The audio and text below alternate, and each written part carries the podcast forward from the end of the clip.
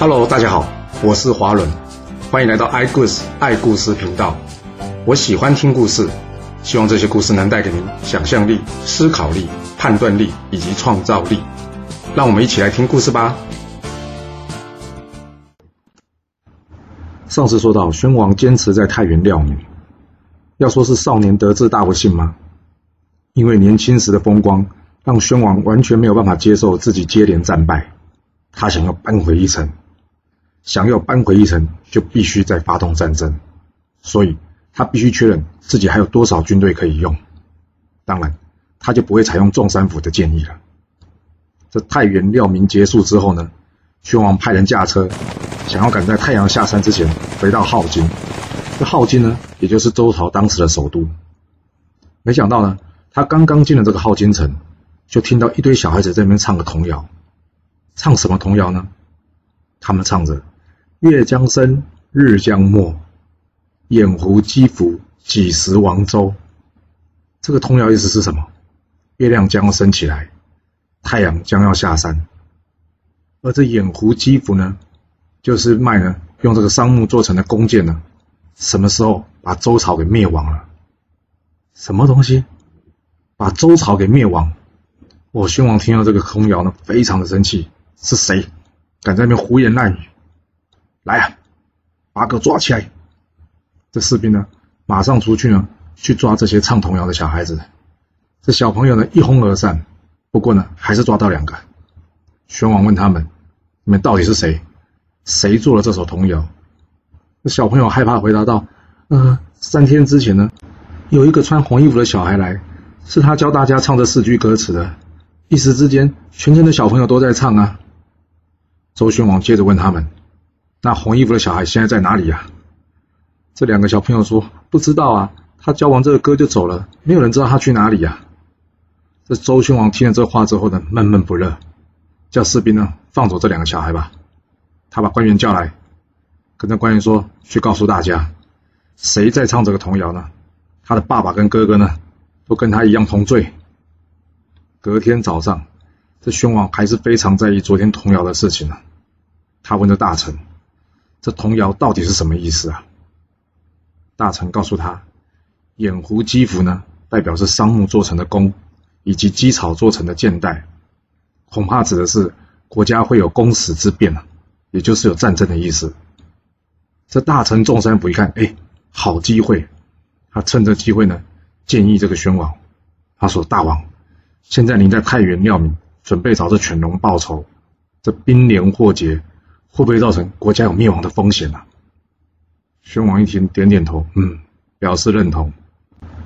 不过这红衣服的小孩又是什么缘故啊？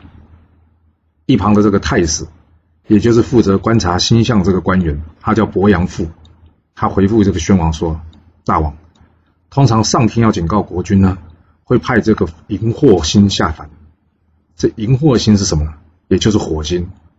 而通常火星呢，会化身成小孩子。”在民间散布流言，或是做童谣，而这火星代表颜色正好是红色的，所以这个红色衣服的小孩呢，应该就是火星的化身呐。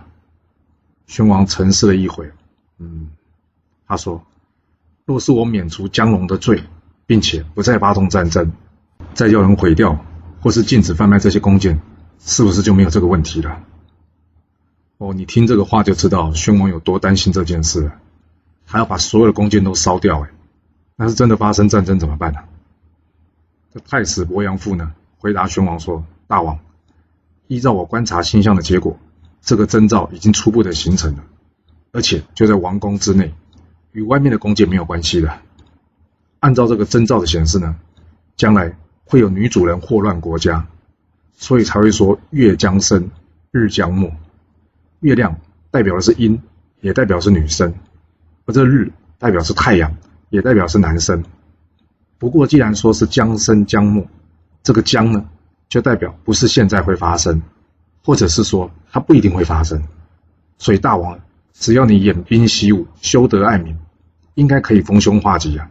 所以不用将弓箭全部给烧毁了。这宣王听了这个话之后呢，半信半疑。之后呢，闷闷不乐的回到宫中。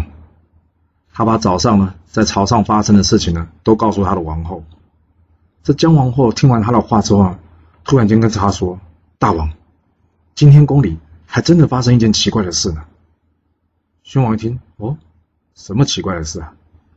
姜王后说：“我们这呢有一位五十多岁的宫女，她从新王的时候呢便开始怀孕了，而这一怀孕呢，竟然怀了四十多年。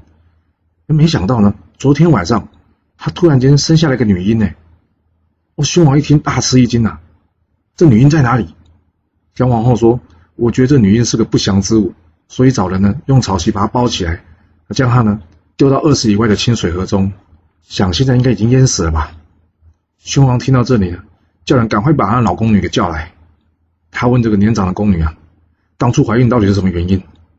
这宫女看到宣王，当然很害怕了。她回答宣王说：“我我听说呢，是在夏桀的时候呢，有一天突然间来了两条龙。”他们自称呢是包城的城国君，后来呢，夏桀找人用这个黄金做成的盘子呢，将这龙梨呢，也就是他们的口水，收藏在一个红色的木头夹子里面。就这样，经过了商朝，一直到了先王呢，都没有人打开这个木头夹子。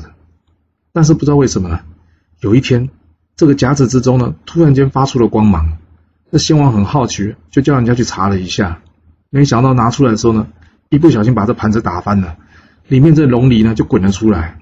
接着这龙梨呢变成像一只一只的小鳖，跑进王宫之后就不见了。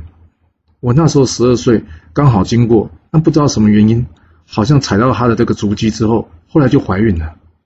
宣王觉得我呢没有结婚就怀孕，这样是不对的，所以一气之下就把我关起来。这一关就过了四十多年。到了昨天夜里，我也不知道为什么肚子突然间好痛，结果就生下来个女婴。王后觉得这个女婴呢一定是个怪物，所以已经叫人拿出去丢了。大王饶命啊！这不干我的事啊！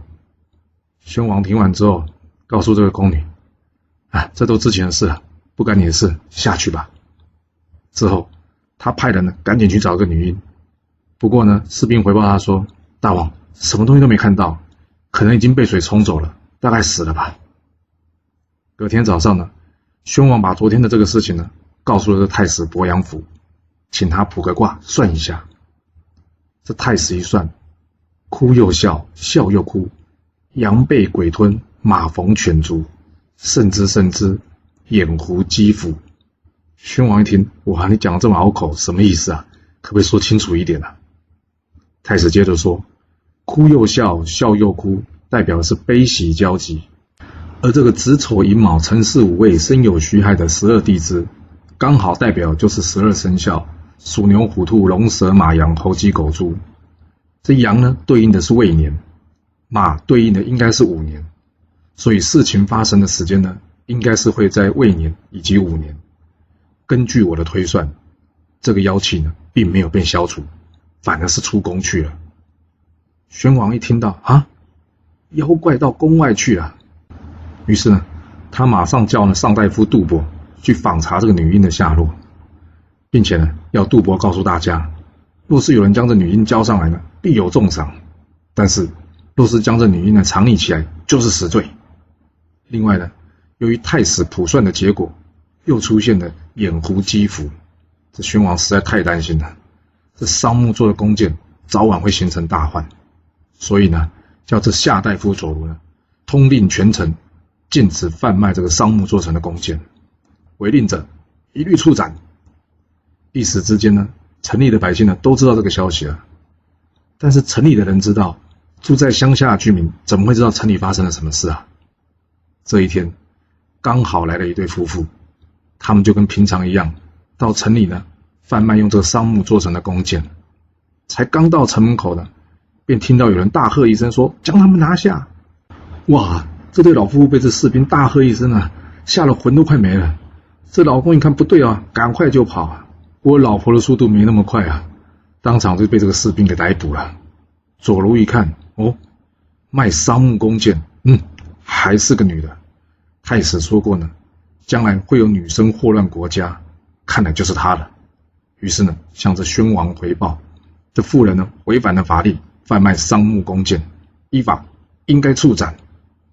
至于她老公已经跑掉部分呢，这左卢呢并没有向宣王报告。那宣王听完左路的报告之后呢，告诉左路，将这个妇人拉出去也砍了，同时呢，烧毁他所带进来的所有弓箭。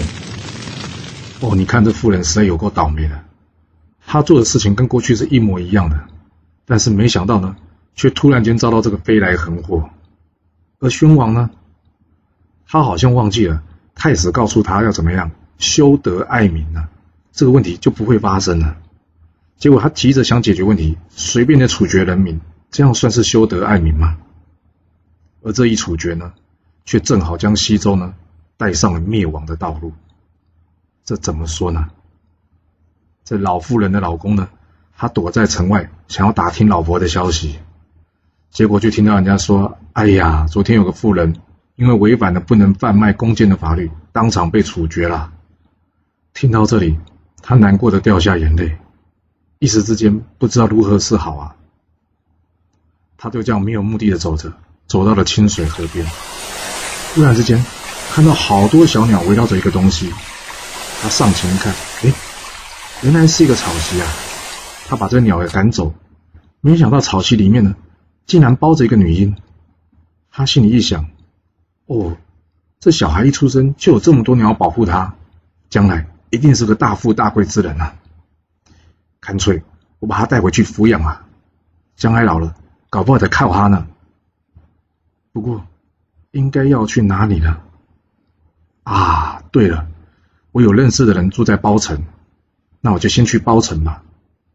说完之后呢，他把这衣服脱下来，包裹住这个女婴，朝这个包城而去啊。宣王这边呢，以为杀了这个妇人呢，问题已经彻底解决了，所以心情轻松啊。没想到三年之后有一天夜里，这宣王呢，看到一个貌美的女子来到他的宫殿，由于当时正在祭祀。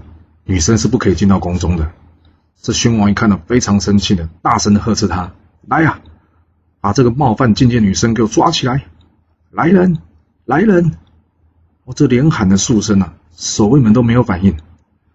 而这女生呢，又完全不害怕他，他就这样慢慢的呢，走进太庙之中，之后大笑三声，然后再大哭三声，接着呢，把所有的神主牌呢。捆成一堆，放在车上，往东而去。这宣王看，哇，这还得了？他把我的祖宗神主牌全部拿走了，马上追了过去。这一冲出去呢，喂，竟然吓醒来了！啊，原来是一场梦啊！醒来之后呢，宣王觉得整个人精神恍惚啊。他草草的完成祭祀典礼之后呢，赶紧去找这个太子，并且把这个梦呢详细的告诉他。太史伯阳父告诉宣王：“大王，你还记得三年前童谣的事情吗？”宣王说：“我不是已经杀那个卖弓箭的妇人了吗？这个问题应该已经解决了吧？”伯阳父说：“大王，应该还没有。我那时候说这里的女生指的是女主人，跟那个村妇没有关系啊。”宣王听到这里，心里一沉：“什么问题还没解决啊？”啊！他突然间想到，对哦，我当时不是叫这上大夫杜伯去找这妖女吗？怎么就没下文了呢？隔天上朝呢，宣王问这个杜伯：“哎，杜伯，三年前我叫你去找这个妖女，事情处理的怎么样了？为什么都没听到你的回报啊？”这杜伯回复宣王说：“大王，因为当年的妖妇已经伏法了，我担心呢这样持续搜查会造成人民的困扰，所以就停止搜查了。”哦，宣王一听到这里非常生气啊！他说：“既然是这样，你为什么不早点跟我说？分明是你带忽职守，现在还来狡辩，有你这样的臣子有什么用？来呀，将这个杜伯给拖出去给斩了！”哇，这一句拖出去就斩了，把众官员都吓到了。这时夏大夫左如呢站出来帮杜伯说话，他说：“大王不能杀杜伯啊！一则是这童谣未必可信，要是为此杀了杜伯。”反而让天下人知道大王担心的妖孽还没有除掉，这样子会不会反而引起外族因为看不起大王而来侵犯呢？宣王听到这个，怒斥左如说：“我知道你跟杜伯是好朋友，你竟然为了朋友来违逆我，你眼里还没有我这个大王啊？”左如回答说：“我不是违逆大王，而是道理站在哪边，我就帮谁说话。今天大王无端要杀杜伯。”将来一定会被天下人说你不明理的。我若不出来劝谏你，反而成了不忠之臣了。大王，杜伯并没有犯必死之罪啊！若你坚持要杀了他，那你就连我一起杀了吧。宣王非常生气的说：“我要杀杜伯，就像割草一样简单，难道还要跟你多费口舌吗？来啊，快点把杜伯给拖出去给斩了！”这杜伯死掉之后呢，左如也回家自刎了。隔天，宣王听到左如自刎的消息，啊，他对于杀了杜伯这件事，他有点后悔啊。由于心情郁闷啊，他好一阵子晚上都睡不好。后来竟然得到了一种怪病，常常语无伦次，忘东忘西，所以上朝的时候呢，常常会中断。王后知道他身体不舒服，也尽量不去打扰他。就这样，宣王一病了，病了三年了。有一天，宣王突然间觉得，哎，好像身体又好一点了。想说出去打打猎，散散心，看看呢，能不能让身体更好一点。于是呢，就吩咐大臣呢，一同前往狩猎。来到这郊外呢，由于他好久没有出来啊，感觉这空气清新，心旷神怡啊，整个人精神都好起来了。于是呢，就开心的打猎了。由于这太开心了，打猎打得太晚，一直打打到了太阳都下山了。他呢，这时候才叫大家说：“哎。”收拾收拾，准备回去吧。就在回程的路上呢，由于太累了，宣王在这车上呢小眯了一下。才刚刚闭上眼呢，忽然之间，他看见了有一台车子呢朝他冲了过来。仔细一看，车上是谁啊？啊，是上大夫杜伯，还有下大夫左如啊。他们两个拿着红色的弓箭，对着宣王说。大王，好久不见，别来无恙啊！这个画面呢，让他受到极大的惊吓，他不敢相信眼前看到的东西，所以呢，赶紧将永巾揉了一揉。哎，这一揉，这两个人都不见了。他问旁边的人，有没有人看到杜博跟佐卢啊？大家都觉得有点莫名其妙。嗯，并没有任何人来啊，而而且还是两个已经死掉的人呢。正当这宣王呢惊魂未定的时候呢，他又见到杜博跟佐卢呢驾着小车冲了过来。他生气的大骂道：“你们两个犯了罪的鬼魂，还敢来冒犯我！”说完呢，拔着这个剑呢朝天空猛挥。这杜伯跟左卢呢同时说话，他们说：“你这个无道昏君，不修德政，滥杀无辜，今天就是你的死期。我们两个呢？”就是专程来送你上路的。说完，拿出这个弓箭呢，往宣王的心脏唰射了一箭。宣王当场大叫一声，在车上就昏过去了。哇！旁边的大臣呢吓了一大跳，赶紧叫人呢拿着姜汤灌入宣王的口中，把他救醒。这宣王醒来之后呢，跟大家说：“我的心脏好痛啊！”大臣们呢不敢拖延了，赶紧嘛怎么样，带着宣王呢回到宫中。这一行人出去打猎呢，原本还在等着宣王的奖赏，没想到却临时突然出了这个状况，大家也只好悻悻然的各自回去了。这宣王回到宫中呢，只要一闭上眼睛，就看见杜伯跟佐罗，他知道自己的时间不多了，所以连医生给他的药，他也都不吃了。就这样，又过了三天。由于当时大臣仲山府已经过世了。他叫大臣少穆公以及尹吉甫来，他告诉他们：“看来我的时间不多了，之后要请你们好好辅佐太子宫念。”两人听完之后呢，走了出来。由于宣王的病情呢非常的严重，大臣们都不敢离开宫中。当天晚上，宣王驾崩，这少穆公呢以及尹吉甫。按照宣王的意思呢，让太子公聂即位。这太子公聂呢，也就是后来的周幽王。这周幽王这个人呢，性情暴戾，喜怒无常，而且呢，非常的不遵守这个礼教。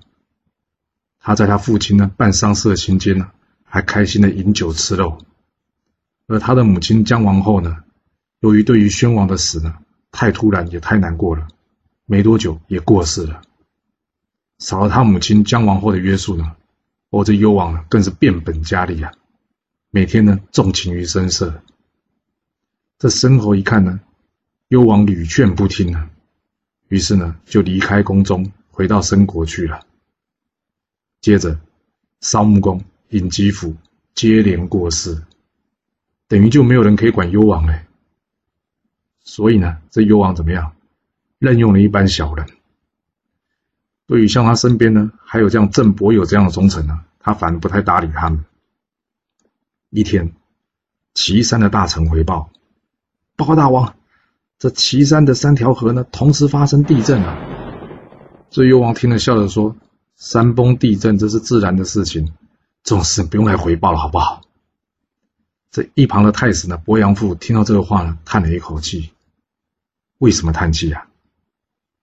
因为之前呢，夏朝、商朝的发源地的河水呢，枯竭了，没多久，国家就灭亡了。而现在呢，岐山是西周的发源地，这一地震，山崩可能把怎么样土石给震落，这土石一震落呢，就能把河水给阻断，接着河水就会枯竭，这怎么能算平常的事呢？大臣赵叔在一听，问这个太史伯阳父啊，那假设国家要出事，大约会在什么时候发生呢？伯阳父回答他说，大概十年左右吧。赵叔代一听呢，叹了一口气：“哎，现在这大王都不管政事，又任用小人，这该如何是好啊？”不过，身为臣子的我呢，还是必须找机会来劝劝他。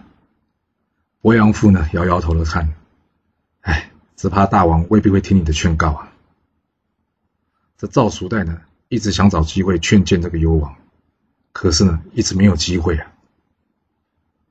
没过几天呢。岐山的官员呢，回来报告大王，河水枯竭了，而且又再次发生山崩了，压坏了很多民宅。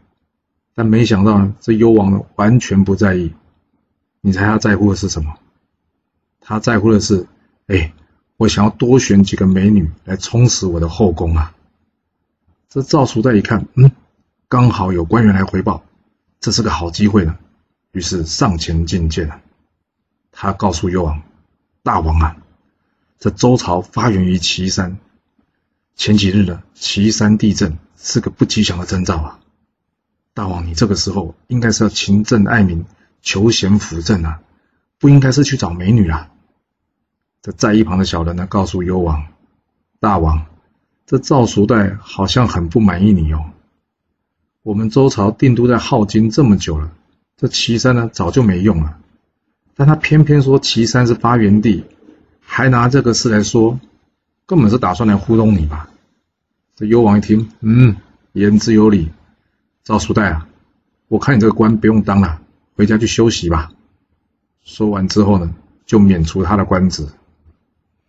赵叔代心里一想，哎，古人说为邦不入，乱邦不居啊，也就是这国家有危险了，就不要过去了。也不要在那边居住，所以呢，他举家迁去这个晋国。这赵叔代呢，之后成为了战国七雄赵国的祖先。另外一头呢，这个大夫包相呢，听到幽王罢免了赵叔代，他赶紧跑去找这幽王啊，希望他能收回成命。因为赵叔代并没有说错话，啊大王应该是要求贤辅政。而不是去寻访美女啊！若说赵叔代因为这一句话就被罢免，那以后还有人敢劝谏大王吗？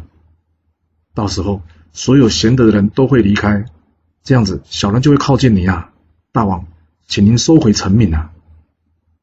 幽王呢，就是想找美女，没想到这些大臣呢，一而再再而三的阻扰，哇！听了他真是一肚子火，于是下令来啊，把这包相给我关起来。但这一关呢，不只是关住了包相，也把所有大臣的嘴呢给关了起来。真的，再也没有人敢劝谏幽王了。你还记得我们之前有说过，在宣王的时候，那个卖弓箭差点被杀掉的男生吗？他后来不是在河里捡到个小女婴吗？他带着这小女婴躲到了包城，并且给她取了一个名字，叫做包氏。这经过十四年之后啊，这包氏呢，看起来已经像个十六七岁、亭亭玉立的女孩了。一天呢，包相的儿子来到这个乡下，他无意之间呢，看见了包氏。哇！他被眼前这个美丽的女子给大吃一惊，没想到在这地方还有这么美的女生啊！回去之后呢，他赶紧跟他妈妈讨论，讨论什么呢？他说：“这幽王呢贪恋美色，他想效仿当年陕医生救周文王的方法，把这女孩呢给买过来，然后呢送给周幽王，借此呢来换取他父亲被释放。”他母亲一听，嗯。这是个好方法，他非常赞成。之后呢，他们呢用了重金将这包氏买了回来，并且呢专门找人教包氏宫廷的礼仪，然后帮他打扮，还让他习惯呢吃上这些高级的食物。等到一切准备就绪之后呢，他拿着很多钱呢去贿赂幽王身边的小人，谁呀？国师傅，他请国师傅帮忙啊。这国师傅呢，收到钱之后呢，他呢来告诉幽王说：“大王，你还记得包相吗？”幽王说：“你说的是那个乱说话被我关起来的包相吗？提他干嘛？”国师傅说：“对呀对呀，就是他。他儿子呢，前几天还跟我说，他爸爸已经知道自己错了，所以呢，他到处呢去访求美女来进献给大王，希望大王能免了他爸爸的罪。”这幽王一听，那就先把美女带上来吧，我看看是不是真的是美女。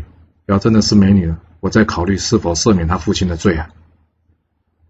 就这样，这包氏呢，终于再次回到宫中了。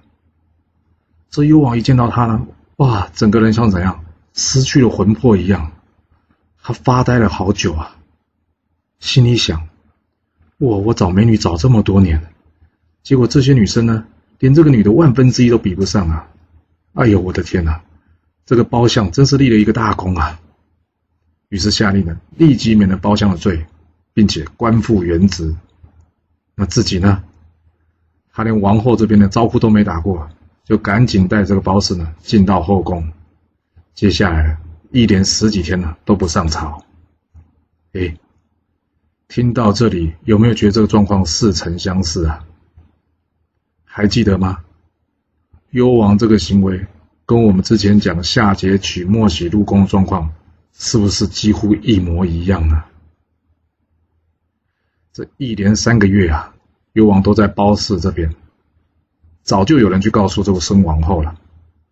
这申王后呢，一怒之下跑去找这褒姒，那看到幽王呢跟这个褒姒在一起，由于褒姒呢并不认识申王后，所以呢。没有马上起来呢，跟他行礼致敬。申王后见到这个状况呢，劈头就骂：“是哪里来的人啊？为什么见了我还不行礼啊？”这幽王一看他来势汹汹啊，担心这个王后会动手，所以怎么样，赶紧挡在前面。他告诉王后说：“哎呀，王后啊，这是我新娶的美人呐，因为还没有决定她的身份，所以还没跟你打招呼，不要怪她。等过两天呢，她身份确定之后呢。”我就叫他赶快过去跟你行礼，别生气了。这王后看到幽王呢，一意的维护这个褒姒，她也没办法，只好生气的离开了。幽王回头告诉褒姒，刚刚那个人是王后了，按照礼俗，你需要拜见她的，不然这样了，你明天去看看她吧，省得她在那边乱发火。这褒姒呢，根本没把王后放在眼里，听了幽王的话呢，点点头。但是怎么样？隔天他并没有去朝见王后。这王后呢，回去之后闷闷不乐。这王后的儿子呢，也就是太子依旧啊，看到这个状况呢，好奇的询问他母亲呢：“母亲，发生了什么事啊？怎么看起来心情那么不好啊？”王后告诉他呢：“你父王宠信褒姒，而这褒姒呢，完全没把我放在眼里。”若是将来他一旦得势，我们两个就危险了。说完之后就哭得稀里哗啦的，这依旧告诉他母亲：“这有什么难的？按照惯例呢，父王明天一定会上朝的。我在故意派人去他那边采花，到时候呢，他一定会出来阻止我们的。这两边一争执呢，我再找人呢，把他痛打一顿，让他知道你的厉害。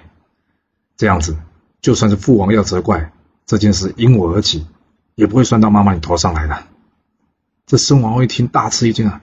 他告诉儿子：“哎，你千万别乱来，这个事还得仔细讨论一下。”太子一听，嗯，妈妈，你为什么不赞成我？他生气的离开了。哎呦，你看看这个太子，生气只会想要动手打人呢，难道没有更好的方法了吗？